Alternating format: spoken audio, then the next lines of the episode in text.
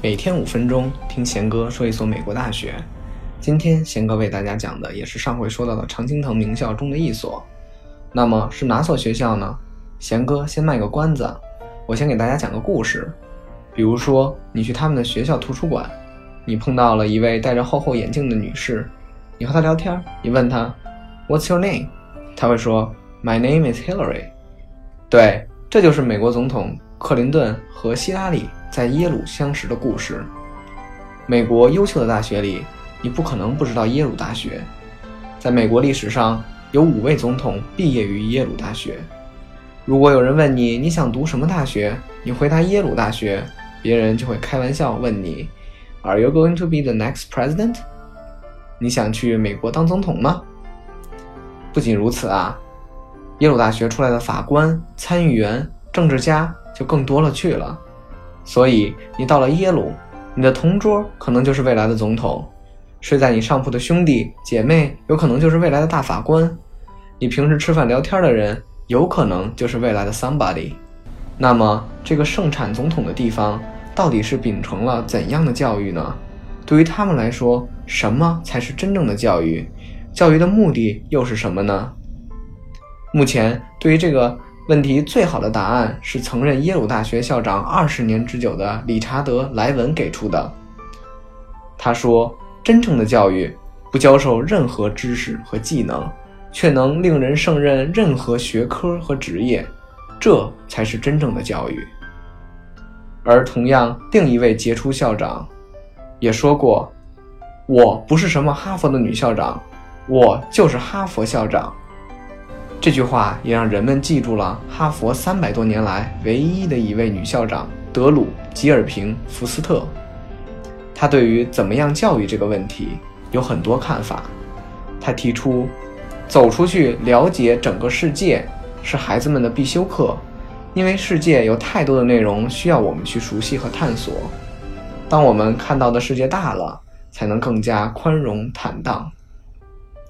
说到这里。再给大家讲一个小故事，就是耶鲁大学鼓励新生做一只狐狸。大家会说啥意思？为什么要做一只狐狸啊？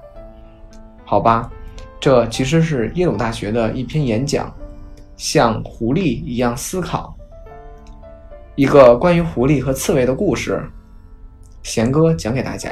我们都知道，狐狸知道很多事，而刺猬只知道一桩大事。当受到威胁时。狐狸会随机应变，想出一个聪明的办法来对付。然而，刺猬总是用一种方法来应对所有的威胁。刺猬就是会把自己卷成一个球。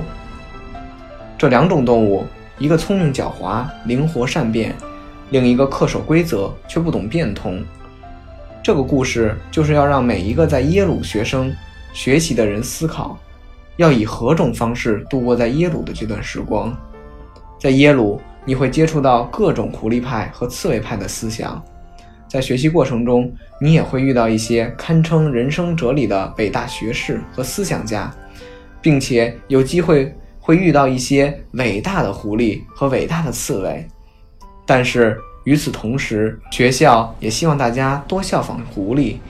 你可能会对某一种思想或世界观产生强烈的共鸣，但是还要学习不同的思想。多考虑不同的观点，尽量都去尝试一下，最后再决定什么是最适合自己的。说了这么多，所以你们觉得关于狐狸和刺猬，你又会选择哪一个呢？贤哥是觉得啊，做一只伟大的狐狸当然是好，时时刻刻能够不断更新思想和见识，也能够尝试新的东西，用狐狸般的智慧发现新的东西。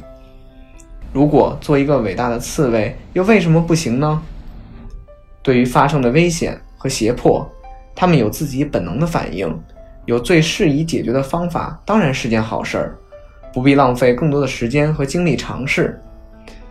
这个时间、经验、反应能力变成了一种必须，所以当然是一种好事啦。说了这么多，可以看出这所世界闻名的高校对于教育的讨论从未停止过。人为什么要受教育？教育的目的又是什么？到底什么才是真正的教育？获得知识、掌握技能、取得成功，还是赢得尊重、享受乐趣？我想你在耶鲁可以得到这个答案。贤哥说学校，今天的节目就到这里，感谢大家的收听，咱们下期再见。